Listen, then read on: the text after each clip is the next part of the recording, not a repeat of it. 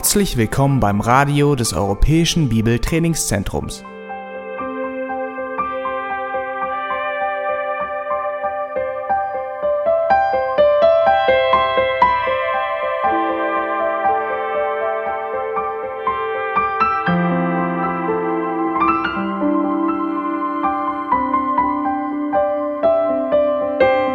Unser Anliegen ist, dass der folgende Vortrag Sie zum Dienst für unseren Herrn Jesus Christus ermutigt.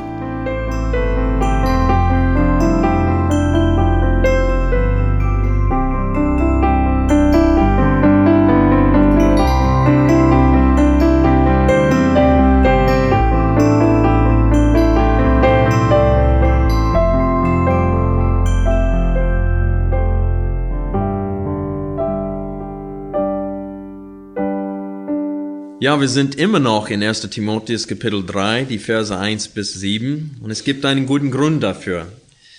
Diese Charaktereigenschaften, die hier aufgezählt äh, sind von Gott durch Paulus, sind wichtig für uns, für uns alle. Ich habe schon mehrmals betont, dass diese Charaktereigenschaften, die wir hier betrachten dürfen, nicht nur für Ältesten sind, sondern auch für äh, jeden Christ. Wir sehen, dass Gott will, dass jeder Christ ihm gefällt und äh, dass er nach seinem Herzen äh, wandelt.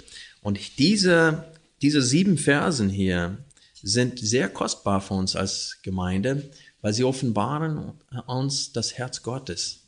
Wir sehen hier, was Gott gefällt. Es gefällt ihm, wenn wir untadelig wandeln. Es gefällt ihm, wenn wir besonnen und nüchtern sind, wenn wir kein Trinker sind, kein Schläger, sondern milde sind. Es gefällt ihm, wenn wir nicht streitsüchtig sind, nicht geldliebend sind. Und dann lesen wir ab, ab Vers 4, es steht, dass der Älteste äh, soll seinem eigenen Haus gut vorstehen und die Kinder mit aller Ehrbarkeit in Unterordnung halten. Hier steht's hält.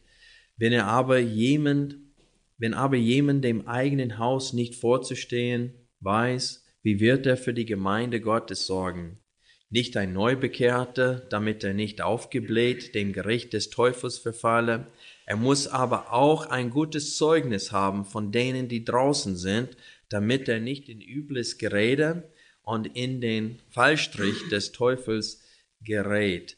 Und diese Verse, die ich jetzt vorgelesen habe, die Verse 4 äh, bis 7 wollen wir heute durchnehmen. Wir haben letzten Sonntag äh, mit nicht geldliebend aufhören müssen. Das heißt, das haben wir noch nicht durchgenommen. Und das möchten wir jetzt kurz betrachten. Was heißt es, nicht geldliebend? Ich denke, es ist jedem schon klar, was das heißt.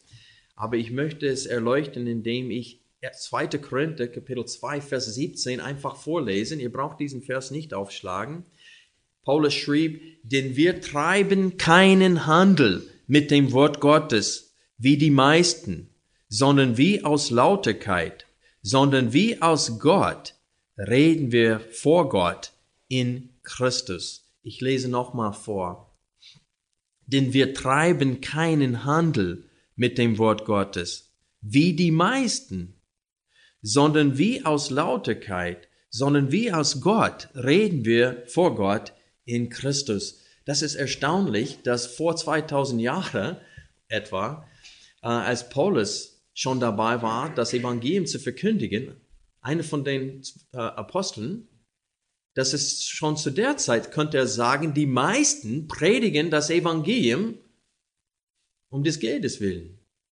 Schon damals. Und es ist uns klar, dass es auch immer noch der Fall ist. Viele, viele heute, heutzutage predigen das Evangelium um des Geldes willen.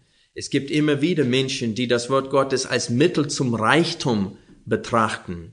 Wie Billiam predigen sie um des Geldes willen. Ihr kennt die, die Geschichte von Billiam, nicht wahr? Er hat ein Wort von Gott empfangen. Er hat das Wort auch äh, denen weitergegeben, die nach einem Wort von Gott gesucht haben, diese Fürsten von Balach von dem König. Und äh, er hat ihnen klar und deutlich gesagt, was Gott ihm ihretwegen gesagt hatte. Danach ähm, haben sie ihm aber viel mehr Geld angeboten, wenn er nochmal mit Gott redet und versucht, das mit seinem Gott zu regeln. Und der Punkt war, es, es ließ sich bei Gott überhaupt nicht regeln. Gott hat gesprochen und er ist nicht wie ein Mensch, dass er lügen sollte. Aber Biliam war dennoch nicht zufrieden. Der wollte immer noch Geld haben. Und was hat er getan? Er hat dem Volk Israel verraten. Um des Geldes willen. Er hat Balak gesagt, ja, ich kann sie nicht für euch verfluchen. Aber wenn ihr euer schöne Mädchen da reinschickt und sie zum Götzendienst verführt und zur Unzucht verführt, dann wird Gott zornig sein und er wird selber mit dem Volk äh, kämpfen. Und äh, das ist genauso, sein Rat war wahr, aber es hat Gott nicht gefallen. Er liebte das Geld und er wird, in, äh, glaube ich, im 2. Petrus als Beispiel dargestellt für einen, der geldliebend ist. Und ein, ein Mann Gottes, ein Ältester, darf nicht geldliebend sein. Als Tarnung für ihre Gottlosigkeit, die Leute, die heute ähm, äh, nach dem Geld trachten, als Tarnung predigen sie ein, ein Wohlstandsevangelium. Das heißt, sie predigen, dass Gott es will, dass wir alle reich sind. Ich habe äh, im Internet eine Predigt gelesen von einem Pastor, wo er behauptet hat, dass Gott will, dass keiner von uns einen Gebrauchwagen fahren. Das kommt gut bei VW an, bestimmt. Die, die wollen ihre Autos loswerden. So eine Botschaft kommt sehr gut an hier in Wolfsburg. Aber der Punkt ist, wie, wie soll er das begründen mit der Schrift, dass wir keinen Gebrauchswagen fahren sollten? Er hat es mit der Schrift aber begründet. Nämlich, als Jesus nach Jerusalem äh, ein, äh, reinfahren wollte, er wollte es auf einem äh, Fohlen reiten, die äh, so ein Esel, was noch nie geritten war. Das heißt, es war kein Gebrauchswagen sozusagen. Es war ein, sag mal, Eseln? Fohlen. Das, äh, worauf keiner geritten hätte, hat, hat davor. Und das ist, man hört solche Botschaften ständig heutzutage. Und viele Leute, das klingt ihnen gut, weil sie haben viel Geld und sie wollen das, sich von dem Geld nicht trennen. Und äh, wenn sie hören, dass Gott will, dass sie reich sind, dann kommt diese Botschaft sehr gut an. Aber das ist eine falsche Botschaft. Lass uns 1. Timotheus Kapitel 6 aufschlagen und wir werden sehen, wohin die Geldliebe führt. 1. Timotheus Kapitel 6. Wir lesen ab Vers 5. Eigentlich zum Schluss von Vers 4 fangen wir an. Aus ihnen entstehen Neid, Streit, Lästerungen, böse Verdächtigungen, ständige äh, Zänkereien von Menschen, die in der Gesinnung verdorben und mit der Wahrheit beraubt sind und meinen, die Gottseligkeit sei ein Mittel zum Gewinn. Die Gottseligkeit mit Genügsamkeit aber ist ein großer Gewinn, denn wir haben nichts in die Welt hereingebracht, so dass wir auch nichts hinausbringen können. Wenn wir aber Nahrung und Kleidung haben, so wollen wir uns daran genügen lassen. Die aber reich werden wollen, fallen in Versuchung und Fallstrich und in viele unvernünftige und schädliche Begierden, welche die Menschen in Verderben und Untergang versenken. Denn eine Wurzel alles Bösen ist die Geldliebe, nach der einige getrachtet haben und von dem Glauben abgeirrt sind, und sich selbst mit vielen Schmerzen durchbohrt haben. Hier sehen wir, wohin die Geldliebe führt, nämlich weg von Gott. Wir lesen im Neuen Testament, dass man nicht Gott und Mammon, das heißt das, was man mit Geld kaufen kann, äh, man kann nicht beide dienen. Der Teufel lässt gerne sowas zu, aber Gott lässt sowas nicht zu. Es steht, niemand kann zwei Herren dienen. Gott lässt es nicht zu. Du kannst entweder Gott lieben oder Geld lieben, aber Gott lässt es nicht zu, dass seine Kinder Götzendienst treiben, indem sie Geld anbeten. Und das wird es auch genannt in der Schrift. Habsucht und Geldliebe werden Götzendienst genannt. In 1. Timo in Titus Kapitel 1 Vers 7 lesen wir nicht schändlichem Gewinn nachgehend, wo er von den Ältesten spricht. Sie dürfen nicht schändlichem Gewinn nachgehen. Das Wort nachgehen ist wichtig hier, weil es heißt, dass sie sinnen danach, dass sie trachten danach. Es ist nicht, als ob sie etwas geerbt haben, dass sie trachten wirklich danach. Sie streben danach. Das ist das Ziel ihres Lebens. Und das ist der Punkt hier. Wenn wir zurück zu 1. Timotheus Kapitel 3 gehen, dann sehen wir als nächstes, dass er seinem eigenen Haus gut vorstehen soll. Wir lesen ab Vers 4, der dem eigenen Haus gut vorsteht und die Kinder mit aller Ehrbarkeit in Unterordnung hält. Wenn aber jemand dem eigenen Haus nicht vorzustehen weiß, wie wird er für die Gemeinde Gottes sorgen? Was heißt es hier vorstehen? Was ist damit gemeint? Ich denke, es sind drei Dinge gemeint hier. Einmal die Verwaltung des eigenen Hauses, zweitens der Hirtendienst zu Hause und unter diesem Hirtendienst die Kindererziehung. Okay? Und wir wollen diese drei Bereiche ähm, äh, des äh, Lebens eines Ältesten zu Hause äh, betrachten. Erstmal die Verwaltung des eigenen Hauses. Er muss mit Geld, Zeit und Aufgaben richtig umgehen können. Das sind zwei sehr wichtige, ich weiß nicht mal, was man sie nennen soll, ähm, Schätze, Zeit und Geld, das uns anvertraut wird. Gott stellt uns äh, alle 24 Stunden jeden Tag neu zur Verfügung. Und wie wir mit dieser Zeit umgehen, ist vor Gott sehr wichtig. Es steht, dass Gott soll an der ersten Stelle sein in unserem Leben.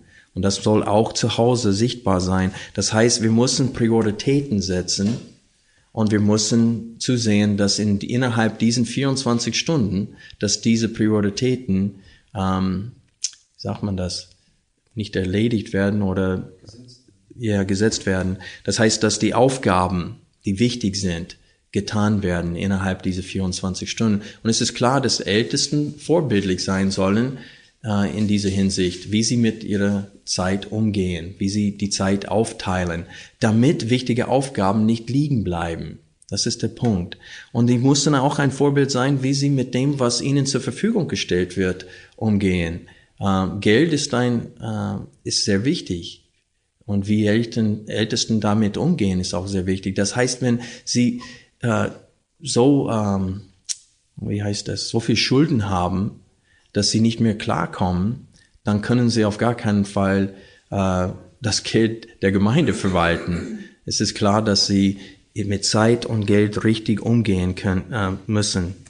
Ein Mann, ein Mann, der es nicht fertig bringt, die Angelegenheiten seines Hauses ordentlich zu erledigen, ist nicht in der Lage, sich um die Angelegenheiten der Gemeinde zu kümmern. Wer mit Geld und Zeit nicht vernünftig umgehen kann, darf nicht sein Glück mit der Gemeinde äh, versuchen. Zweitens, der Hirtendienst zu Hause. Ein Mann, der zu Hause kein Hirte ist, darf nicht in der Gemeinde als Hirte auftreten. Wenn er für die Gemeinde sorgen will, dann muss er zuerst für die geistliche und leibliche Gesundheit seiner Familie sorgen. Er muss seine Familie weiden, wenn er die Gemeinde weiden will. Und ein Mann, der sich um seine eigenen Kinder nicht kümmert, was äh, den Glauben angeht, und wer sich äh, die Beziehung zu seiner Frau nicht pflegt und seine Ehe nicht vorbildlich ist, er darf nicht in der Gemeinde als Hirte auftreten.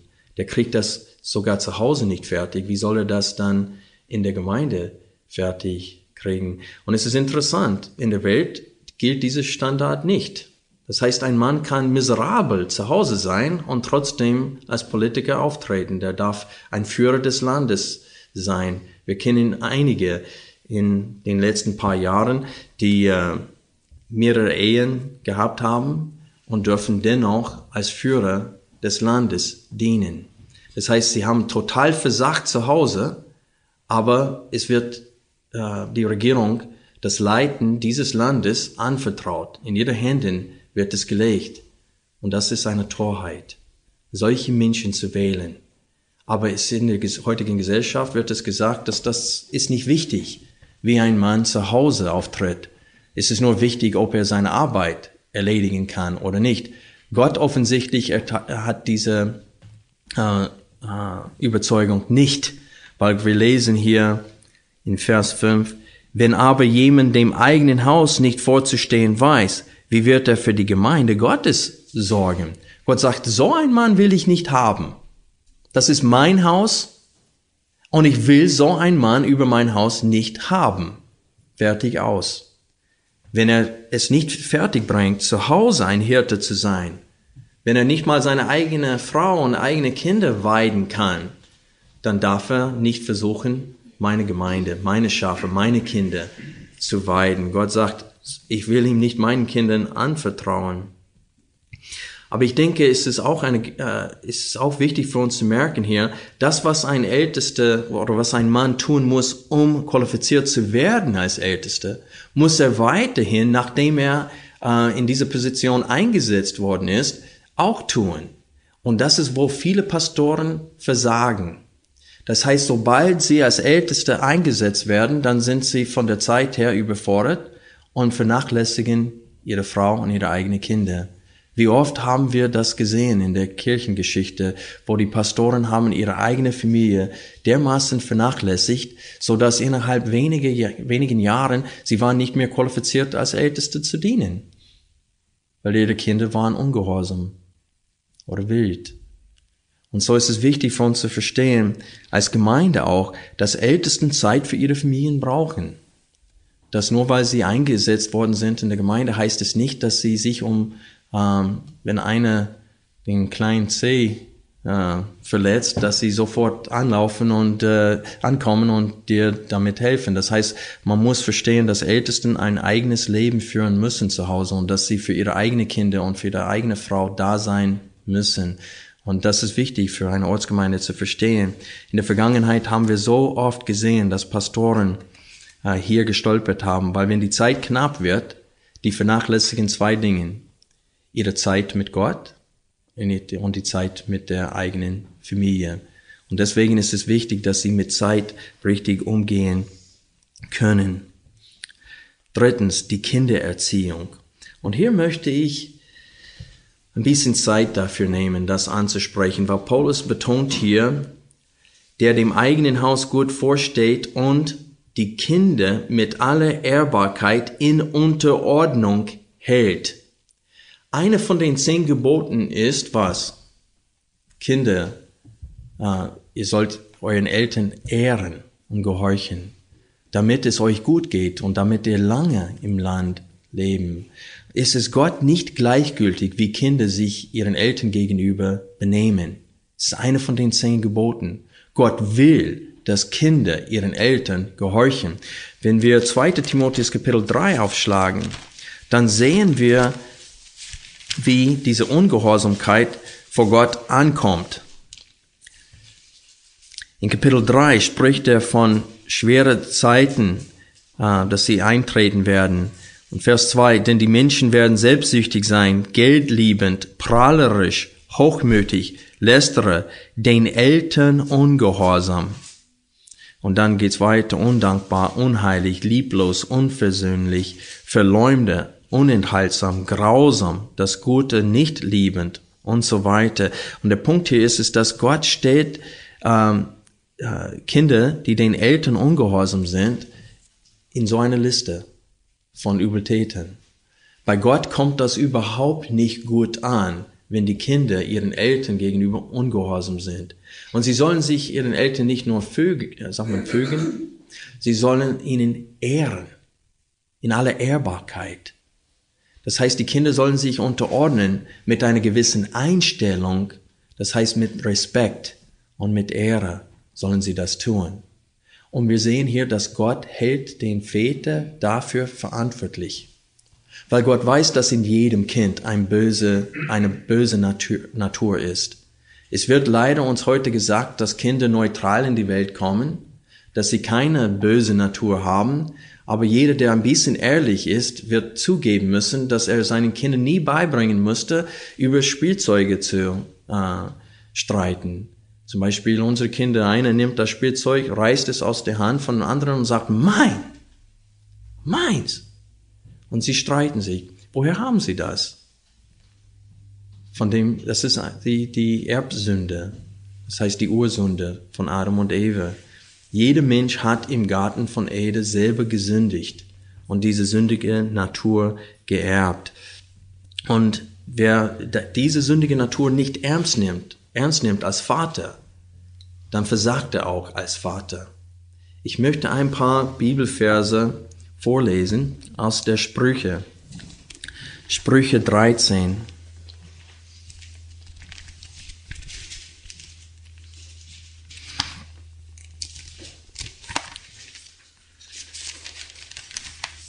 Es ist leider, leider der Fall, dass der Bibel häufig von Pädagogen widersprochen wird.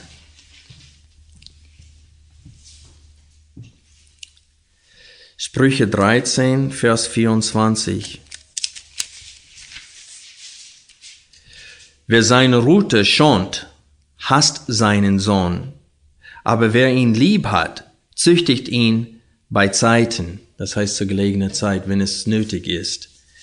Und es ist klar, dass Gott geht davon aus, dass jeder Vater eine Route überhaupt besitzt und dass er nicht sich davon äh, scheut, es an, äh, sie anzuwenden. Wir lesen weiter. Kapitel 22, Vers 15.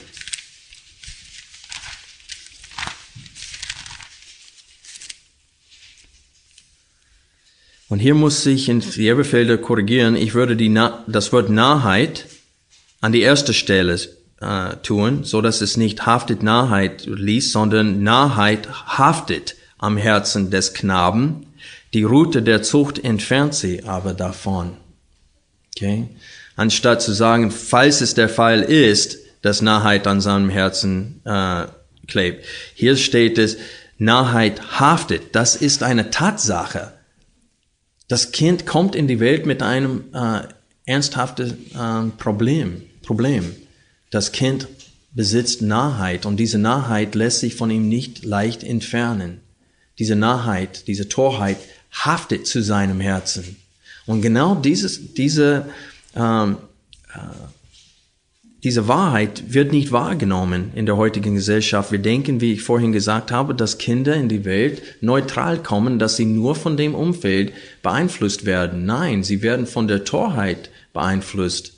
Und da brauchen sie Züchtigung und Erziehung. Es ist auch interessant, dass es war nicht so lange her, dass Menschen diese Wörter Züchtigung und Erziehung verwendet haben und damit haben sie die Route gemeint. Sie haben gemeint, dem kind, den Kindern auf den Po oder auf den Hintern geben, damit gemeint. Aber jetzt wird das neu definiert. Das heißt nicht mehr Erziehung, das heißt nicht mehr Züchtigung, das heißt Gewalt in der heutigen Gesellschaft. Aber nicht in dem Wort Gottes. In dem Wort Gottes heißt es Liebe. Wir haben schon gelesen in Kapitel 13, Vers 24 in der Sprüche, dass wer seinen Sohn nicht züchtet, er hasst ihn. 22, 15 haben wir gelesen, 23, Vers 13 und der Vers 14.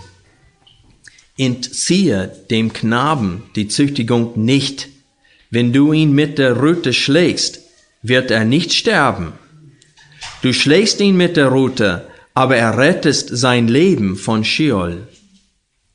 Das heißt, Kinder haben es nötig. Na, ist es klar, manche Kinder fügen sich äh, leichter als andere. Manche Kinder sind sehr leicht zu erziehen. Manche brauchen, ich habe mit Eltern gesprochen und auch mit Kindern gesprochen, die, sie haben gesagt, ich habe noch nie gekriegt in meinem Leben. Und die sind vernünftige Menschen geworden. Ich frage mich wie. Aber äh, dennoch muss ich sagen, die Eltern waren äh, ziemlich konsequent mit denen, selbst wenn sie ihnen nicht auf, äh, auf den Hintern gegeben haben oder mit der Rute gezüchtigt haben. Sie haben sie trotzdem gezüchtigt. Sie waren konsequent. Aber der Punkt hier ist, ist, dass es gibt auch andere Kinder, die sehr schwer erziehbar sind, die, äh, wie sagt man das schön auf Deutsch, dick, dickköpfig sind. Das heißt, man kann ihnen schwer was beibringen. Es scheint, als ob sie eine doppelte oder dreifache Portion der Torheit bei der Geburt empfangen haben. Und äh, da, ich sehe viele von euch grinsen, ihr kennt was, wovon ich rede. Ich bin froh, dass der Herr mir zwei solche Töchter geschenkt hat. Besonders mit Samantha.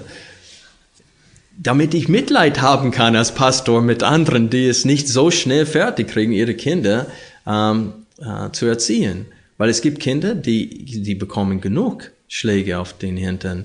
Sie bekommen genug Erziehung und dennoch sind sie stur, dennoch sind sie äh, schwierig und man muss einfach darin ausharren. Man muss weiterhin ähm, die Kinder erziehen.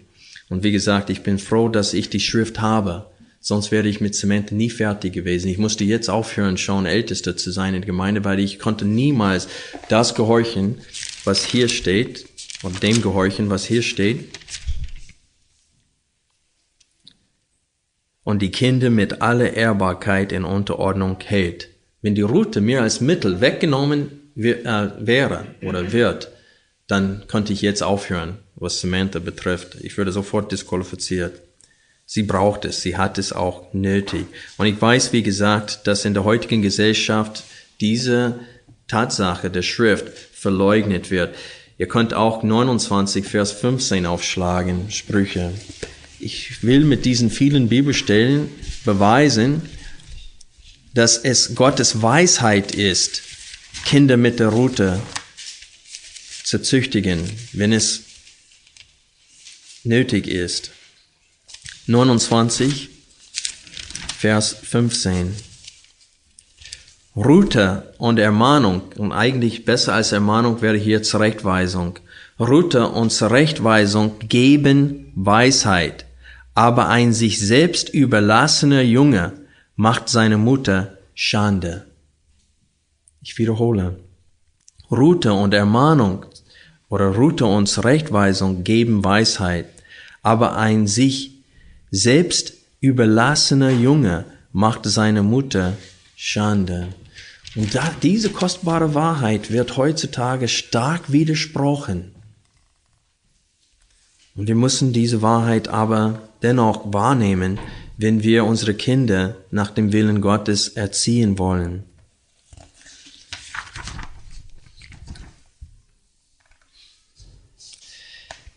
Wir haben das Ergebnis in der Gesellschaft gesehen, wenn, wenn Eltern dem Wort Gottes nicht gehorchen und verzichten auf die Route.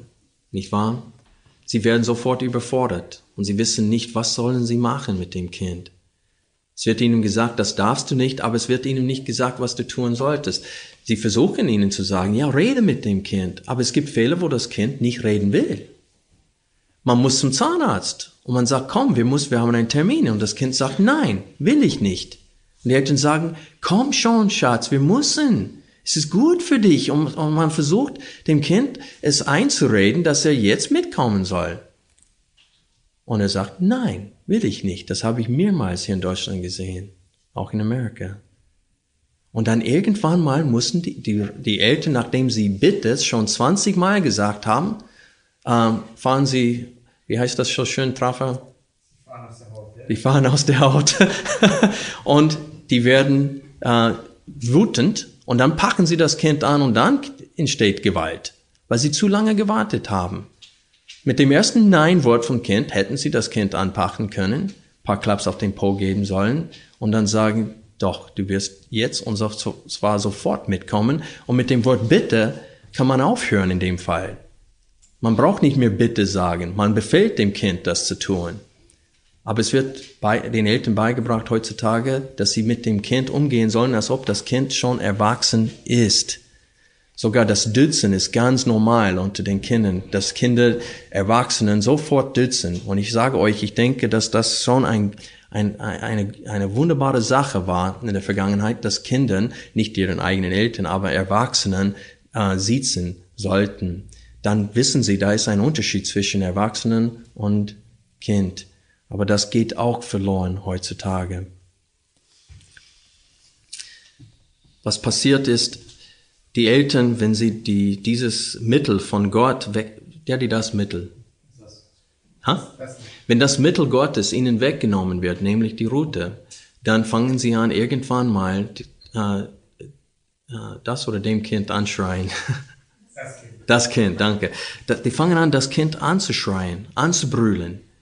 Und die benutzen dann anstatt die Rute die Zunge als Peitsche. Und sie fangen an, das Kind mit der Zunge zu verprügeln. Ich hab's erlebt. Die schreien an und das Kind schreit zurück. Ich habe es hier in diesem Dorf gehört, wo das Kind seinen Eltern äh, anschreit, vier Jahre alt und sagt, du Blödmann, zu seinem Vater. Du Blödmann.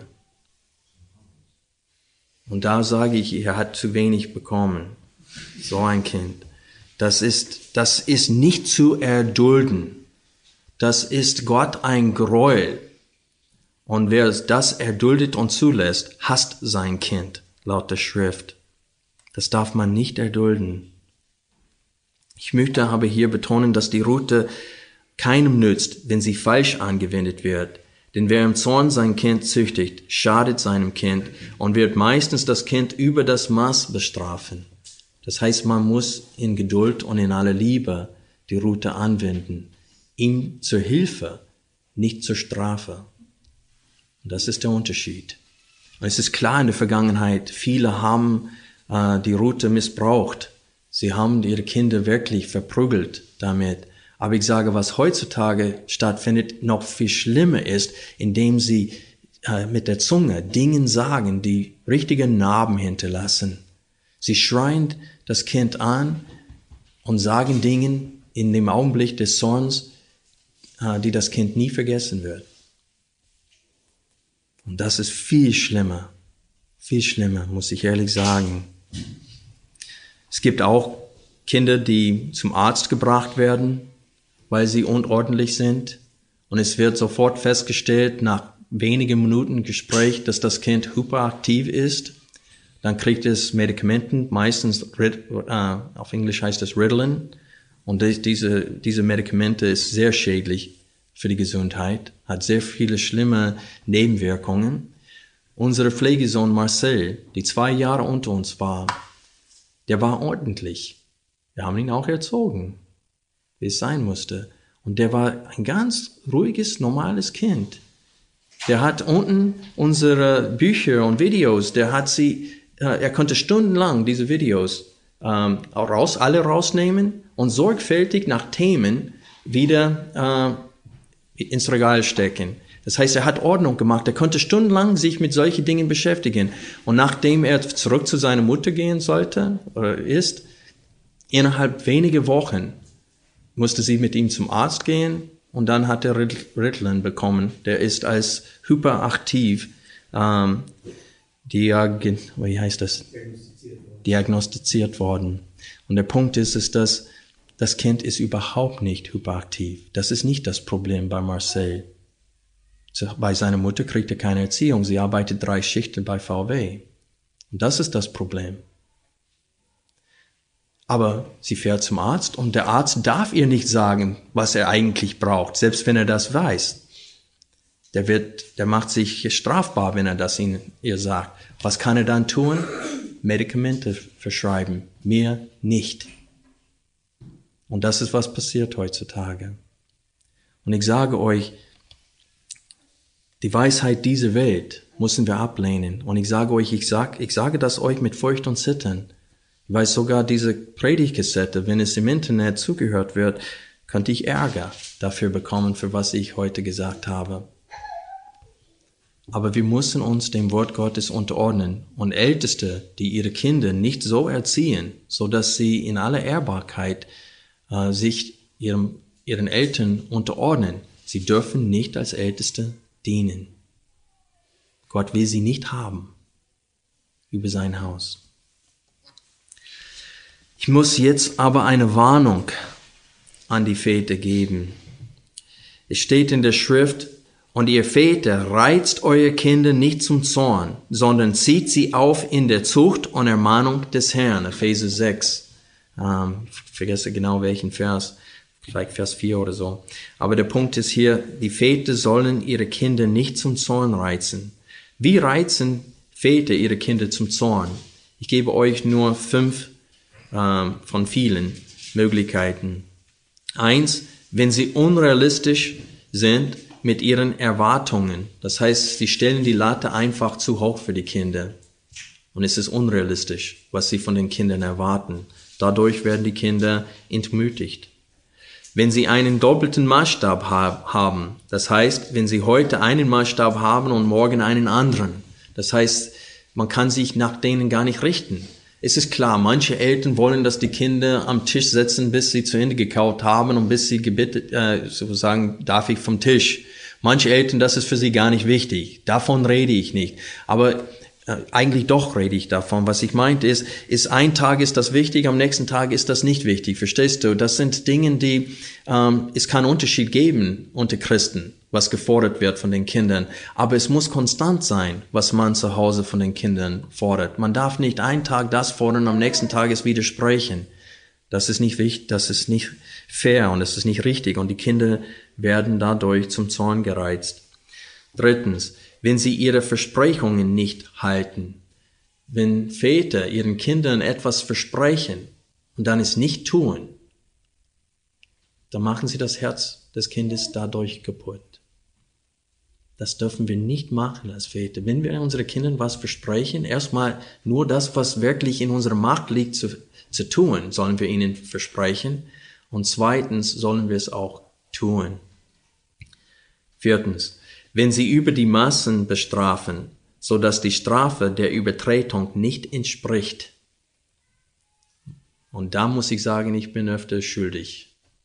Dass das Kind tut, ist leider nicht ganz stark jetzt. Das stimmt. Manchmal ist es eine Kleinigkeit und dann kommt aber eine große Strafe. Und äh, das dürfen wir nicht tun. Die Strafe muss äh, der Übertretung entsprechend sein. Fünften, wenn sie heucheln. Das heißt, wenn Eltern Wasser predigen, aber Wein trinken, das kommt bei den Kindern ganz schlecht an. Ganz schlecht. Ich könnte euch viele Beispiele geben in meinem Leben, wo äh, mein Vater äh, in der Gemeinde gegrinst und gelächelt hat, aber sobald er im Auto war, gab es Ärger. Der, es war wie, als ob er zwei Menschen war, manchmal. Und ich bin mir, ich, es ist mir bewusst, dass das auch bei mir der Fall sein kann. Jeder von uns kann heucheln, aber wir sollen das wirklich meiden, wenn wir unsere Kinder nicht zum Zorn reizen wollen. Und so wir sehen hier, dass in diesen wenigen Versen viel gemeint ist, der dem eigenen Haus gut vorsteht und die Kinder mit aller Ehrbarkeit in Unterordnung hält, es ist wichtig für uns zu verstehen, dass Gott von uns allen, besonders von den Vätern, fordert, dass wir unseren Kindern in allem ein Vorbild sind und dass wir von ihnen fordern, was Gott will.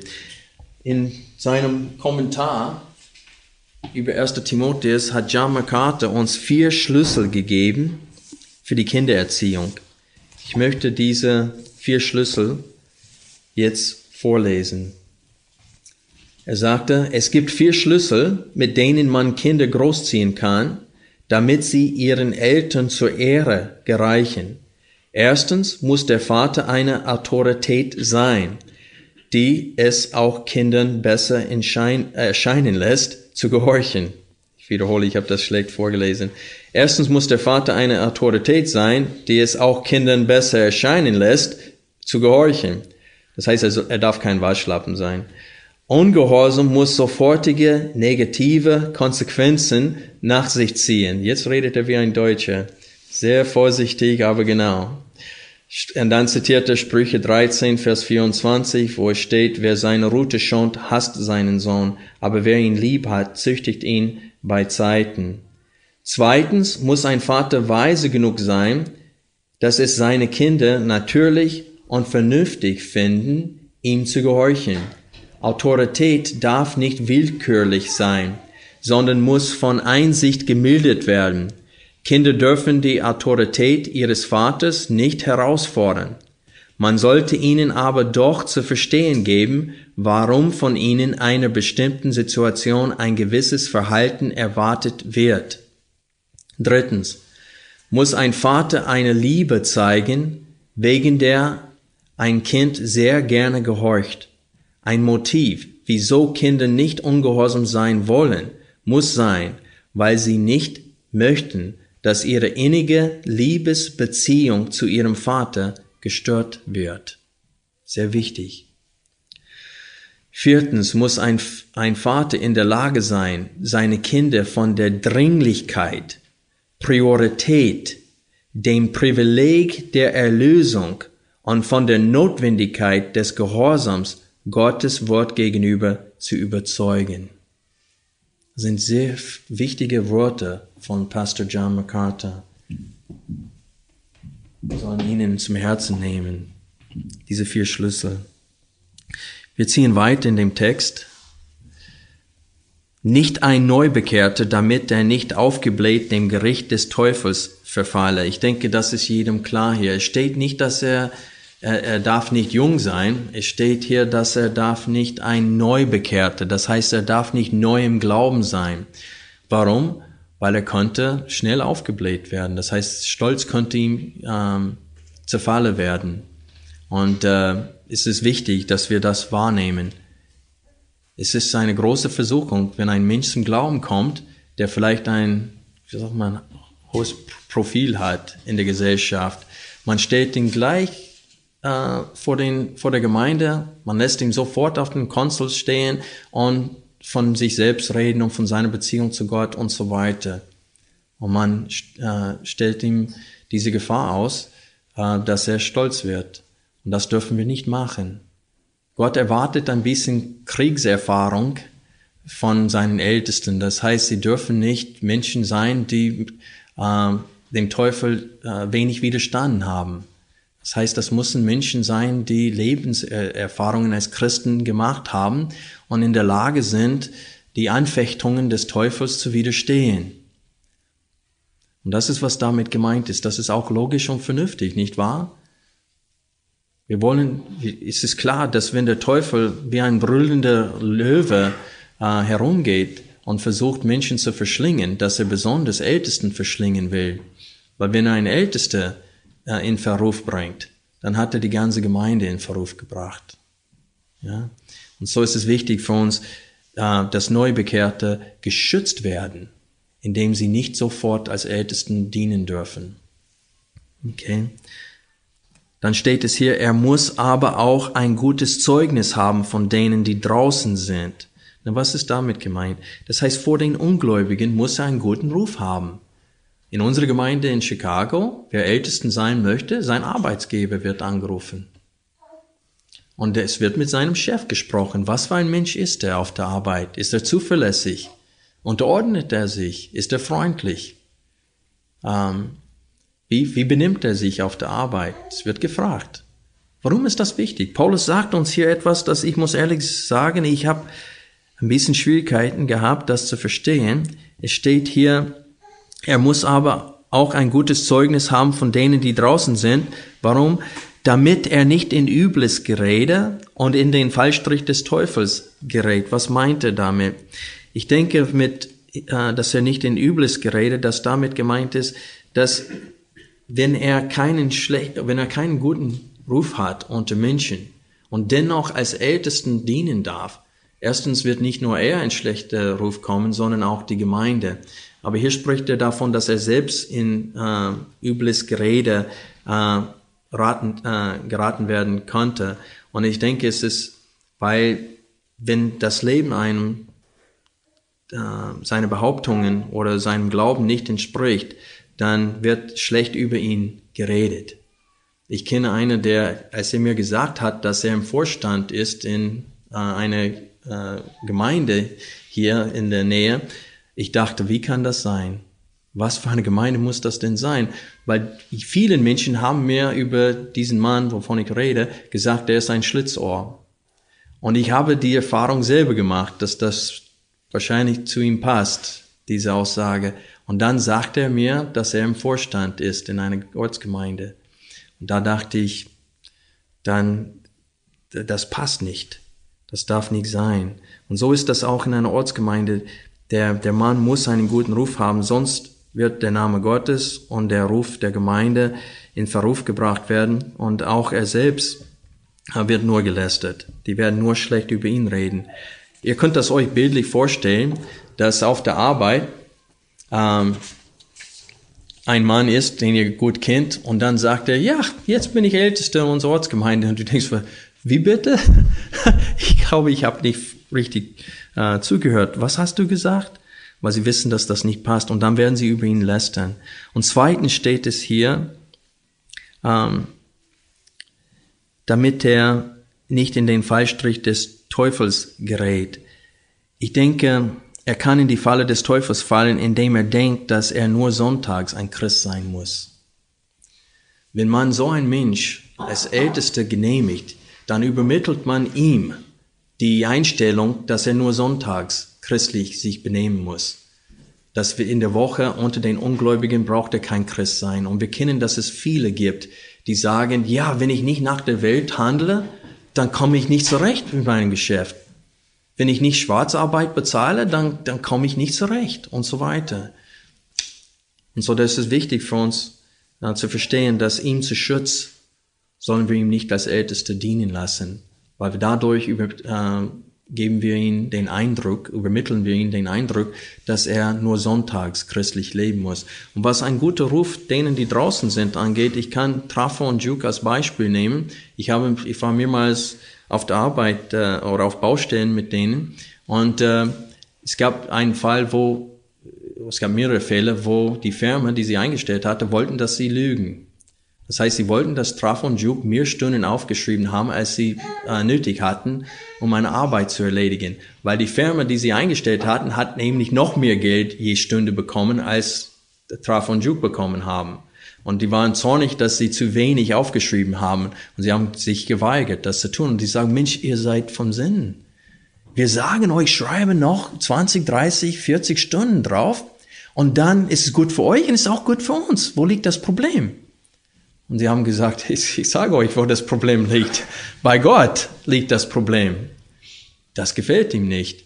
Und die haben, die waren zornig. Das heißt, wenn man mit dem Obermonteur in dem Augenblick gesprochen hatte, hätte er nichts Gutes über Traf und Juk gesagt haben können. Aber der Punkt ist, später, als es zum Konflikt kam zwischen diesem Obermonteur und Traf und Juk, äh, und er hat sogar glatt gelogen, äh, der Oberchef wusste, wem er glauben sollte. Weil er wusste, wenn Traf und Juk nicht lügen werden, um, Ge um Geld zu gewinnen, dann werden sie nicht lügen, was dieses, diese Angelegenheit angeht. Und er wusste, dass sie Traf und Juk die Wahrheit erzählt haben. Und so einen guten Ruf ist wichtig für uns. Es schützt uns vor Gefahr. Denn jeder weiß, wenn wir etwas sagen, dann sagen wir auch die Wahrheit. Weil wir bereit sind, auf Geld und andere Dinge zu verzichten. Wegen des Glaubens. Ich hatte es vor, die fünf Eigenschaften oder sechs Eigenschaften, die in erster oder die, die im Titus sind, die hier nicht aufgeschrieben sind, durchzunehmen heute, aber das wird nichts. Die Zeit ist schon rum. Aber ich möchte zum Schluss noch einmal betonen, dass Gott äh, von jedem Christen erwartet, dass er diesen, dass er diese Liste von Charaktereigenschaften nachstrebt. Gott will, dass wir als Väter unseren Häusern gut vorstehen. Er will, dass wir nicht geldliebend sind, sondern dass wir Gott lieben in allem. Und wir sollen hier merken als Anwendung, für Älteste sind diese Eigenschaften unentbehrlich. Es, sie müssen diese Eigenschaften haben. Wir sehen von ihrer Jobbeschreibung, von dem, was von ihnen erwartet wird, warum Gott diese Qualifikationen verlangt. Lass uns beten.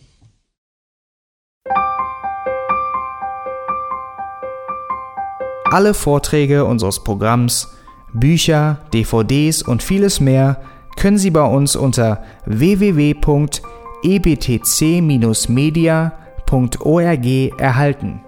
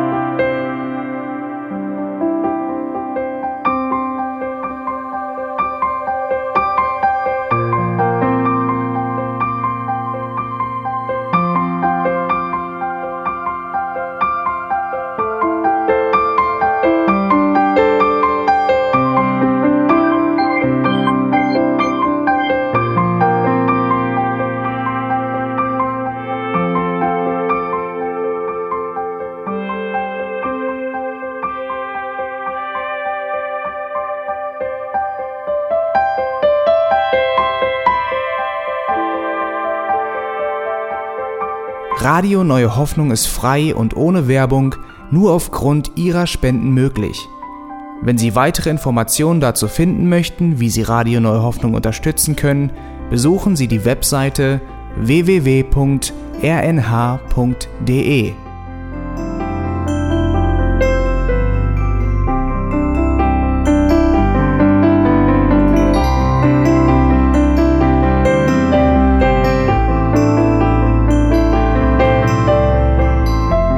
Sendezeiten des EBDC sind Montag, Mittwoch, Freitag und Samstag jeweils von 10 bis 11 Uhr.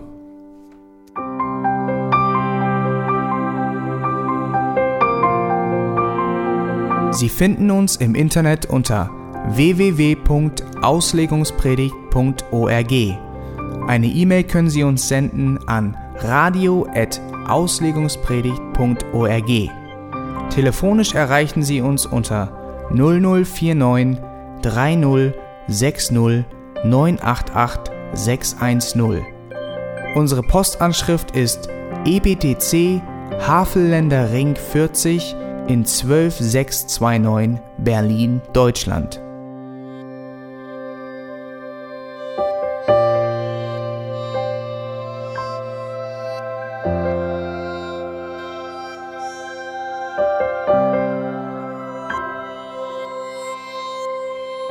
Auf Wiedersehen und bis zum nächsten Mal beim EBTC Radio.